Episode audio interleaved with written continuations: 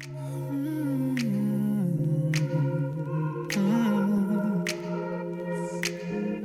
I don't wanna be alone tonight. It's pretty clear that I'm not over you. I'm still thinking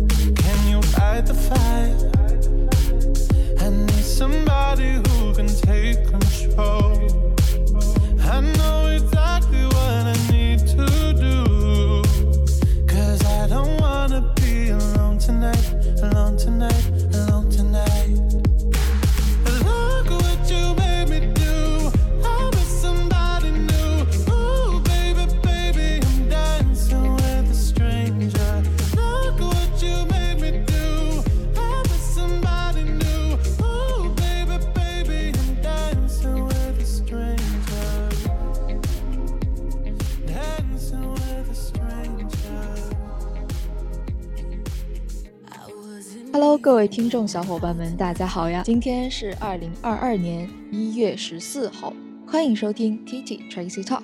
嗯，那么现在呢，差不多都要来到二零二二年的第二个周末了，不知道大家的新年 flag 运行的怎么样了呢？是已经倒了，还是屹立不倒呢？嗯，那二零二二年呢，当然要继续从立 flag 开始，不管过去的一年完成的如何，新的 fly 总会带着新的一年的美好期待重新出发。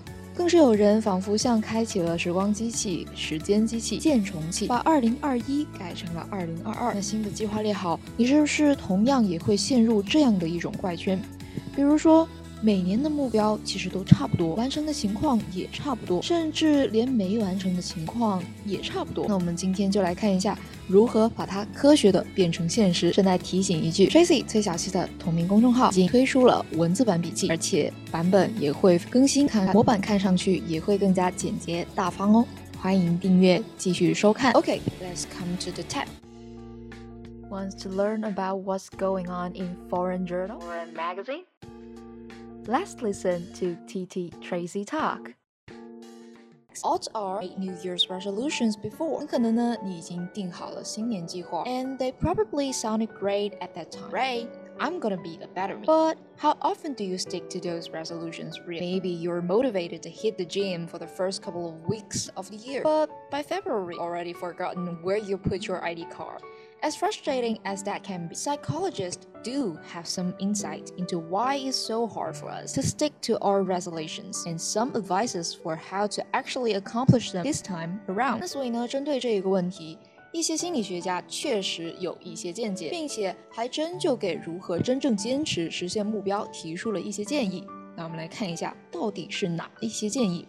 The biggest problem seems to be the kind of resolution we've made. Researchers have been trying to pin down what makes a goal motivating for a long time. According to the commonly accepted goal setting theory, specific and challenging goals make us work the hardest and perform well, much better than, say, being told to do your best. The specific parts make sense.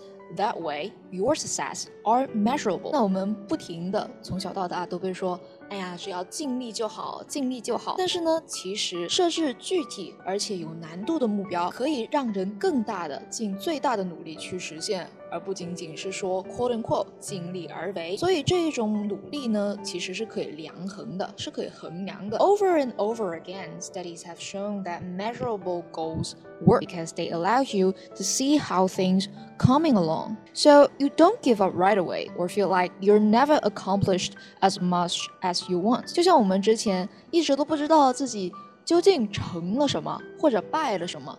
所以这一种衡量性的目标和进度，就会让你实现它是有效的，可以看到自己是在进步的。So if you want to lose weight, for example.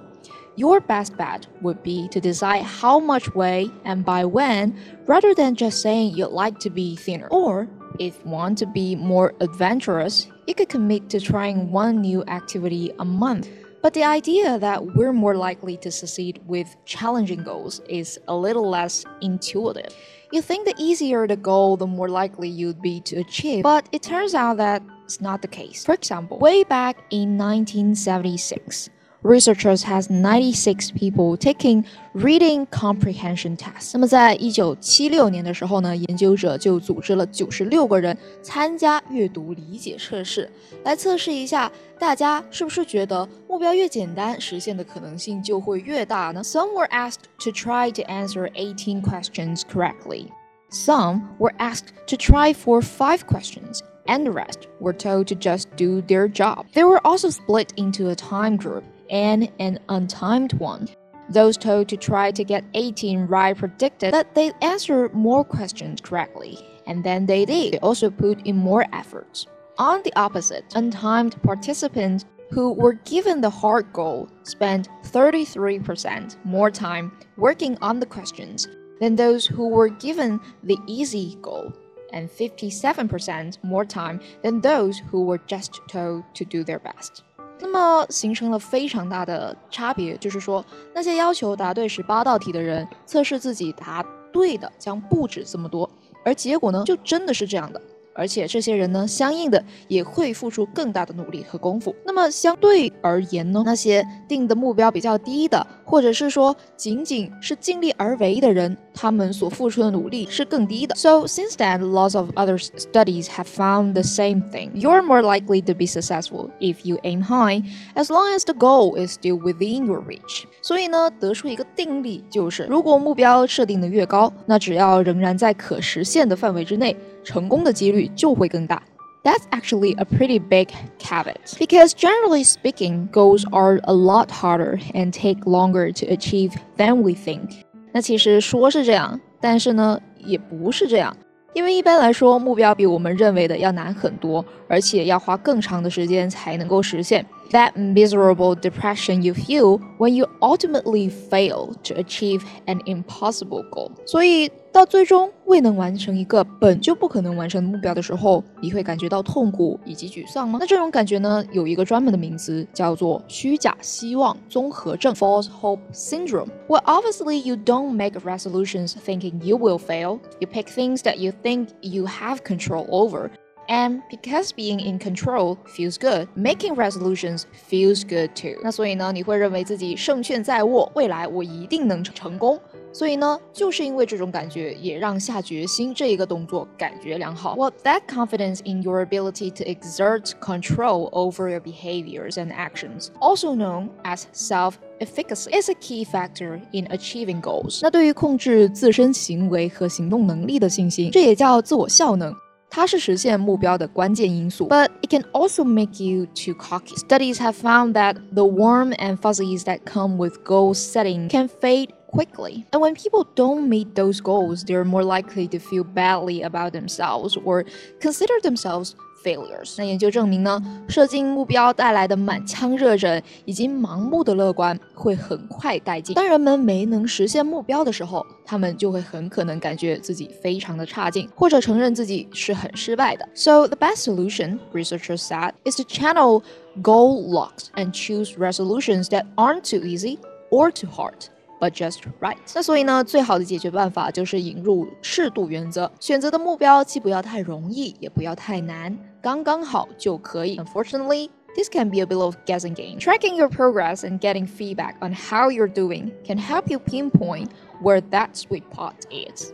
Research on goal setting theory has also found some other tricks that might help you stick to your games, making your resolution a part of your routine. So there's something consistent reminding you to keep it up can increase your chance of success. 所以呢，把目标融入到日常生活当中， 这样呢就能不断提醒、坚持下去。从而增加成功的几率。So can telling other people what you're up to？那所以呢，告诉别人你在做什么也是一个技巧。就比如说，小溪呢最近也在计划着自己的时间规律，用到了几个比较好的软件。如果大家有兴趣的话，欢迎留言，我也会分享给大家我是如何计划自己的时间规律的。而我的 New Year Resolution 又是怎么样的？不如我们大家一起来分享一下。Let's keep going. We tend to not want to look inconsistent or like failures in front of other people. So making our goals public has been shown to increase our commitment to them。那就是因为我们不想在别人面前显得太口是心非。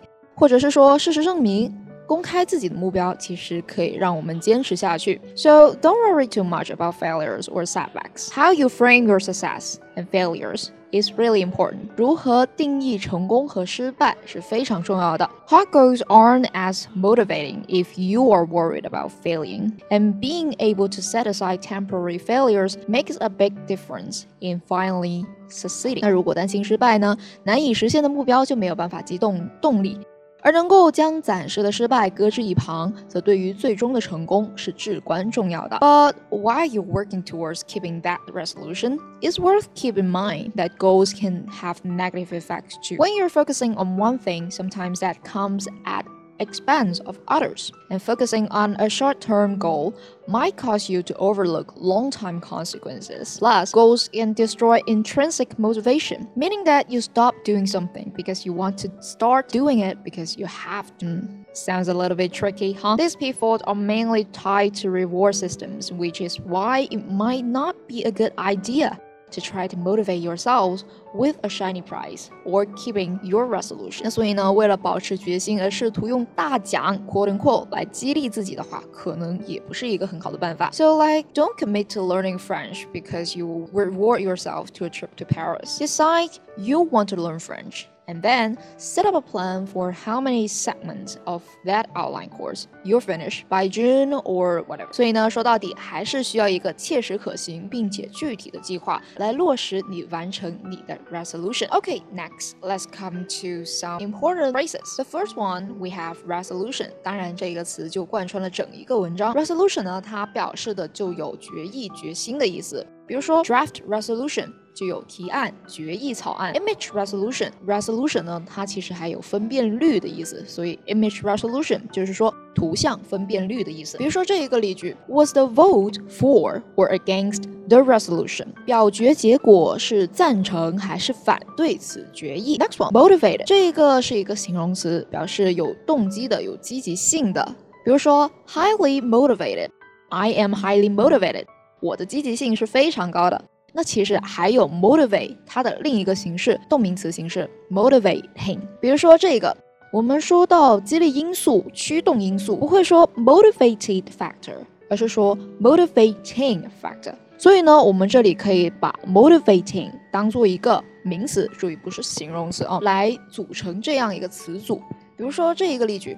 It is generally accepted that people are motivated by success。大多数人呢认为成功会推动人的积极性。那么在这一个句子里面，motivate 它是作为一个动词用到了被动形式。Next, frustrating，这是一个形容人情绪的词，相当于 discouraging，就表示令人沮丧的。比如说，I found the delays intensely frustrating。 我觉得这些延误极其令人沮丧。又或者说，我累了一天了，Oh my God, I feel frustrated。嗯，注意是形容人，所以要加 ed。Next, psychologist 作为一个名词，表示人的一个职业，心理学家、心理学研究者。比如说，临床心理学家 （clinical psychologist）。Next, commonly accepted 这是一个复合词，common 表示普遍的，a commonly 作为一个副词，accept。动词接受，ed accepted 变成形容词，所以两个词结合在一起，普遍接受的就相当于公认的的意思。比如说这一个句子，The commonly accepted period is three to six years。那通常的惯例呢，就是三到六年。Measurable，注意呢，这个词小西想要和大家分享另一个。读音其实不相似，但是容易混淆的词就叫做 miserable。首先，我们看一下 measurable，它的意思就是可衡量的。这个词是源于动词 measure，m-e-a-s-u-r-e，measure 表示衡量。而 miserable 呢，它是一个形容词，形容情绪的，或者是形容一件事情悲惨的、可悲的。一个是 measurable，and the other one miserable。注意不要混淆了。那我们有一本书非常出名，《悲惨世界》就叫做《Less Miserable》。那其实呢，我们还可以作为一个区别来深入认识一下这个形容词 “miserable”。它呢是指因贫困、不幸或者是屈辱等外部因素给人造成的精神痛苦、烦恼或者肉体折磨，令人同情和可怜。而另一个词 “wretched”（W-R-E-T-C-H-E-D）。它多指由于疾病、干扰、忧伤等造成的不幸和痛苦。那在表面上会显得沮丧、可怜、失望，语气上呢，其实要比 miserable 会更强。Next, adventurous, adventurous 它表示的是爱冒险的、大胆的意思，源自于 advance，所以也有一个名词形式冒险奇遇 adventure。那惊悚片呢，我们其实是用到了 adventure film，因为这是一部不断在冒险的片，所以非常的惊悚，你可以这样去理解。比如说这一个例句：I was filled with envy at their adventurous lifestyle。我很羡慕他们敢于冒险的生活方式。那不知道大家希不希望也培养自己有勇于冒险的精神呢？比如说去蹦极 jump 一下。OK，next。intuitive。那其实这一个词呢，是来自于 intuition，直觉。intuitive 它是形容词的意思，表示有直觉力的。比如说，良知、直觉的意识、直觉的知识就是 intuitive knowledge。直觉思维，我们就说 intuitive thinking。比如说这个句子，我们对时间的无限没有什么直观的认识。We have no intuitive grasp of the immensity of time. Next, caveat.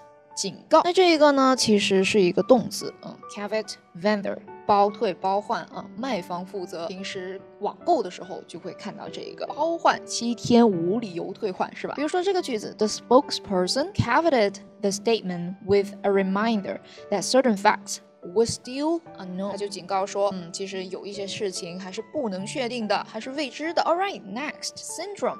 综合征就是唐氏症 Down syndrome。比如说，The institute says that an unidentified virus is to blame for the syndrome。那该研究呢就表示，引起这种综合症是一种尚未确认的病毒。Next, self-efficacy。自我效能。While self-efficacy is the extent or strength of one's belief in one's own ability to complete tasks and reach goals。什么意思呢？就是说，你可以通过这个去 嗯，了解到自己的实际能力和表现是怎么样的。比如说，True confidence comes from the gradual accumulation of self-efficacy over a long period of successes。真正的自信心来自于一段长时间成功的自我良好的积累。OK，the last two pinpoint，这个呢是一个动词，表示查明、精确、确定的意思。比如说，The missiles can be fired with pinpoint accuracy。这些导弹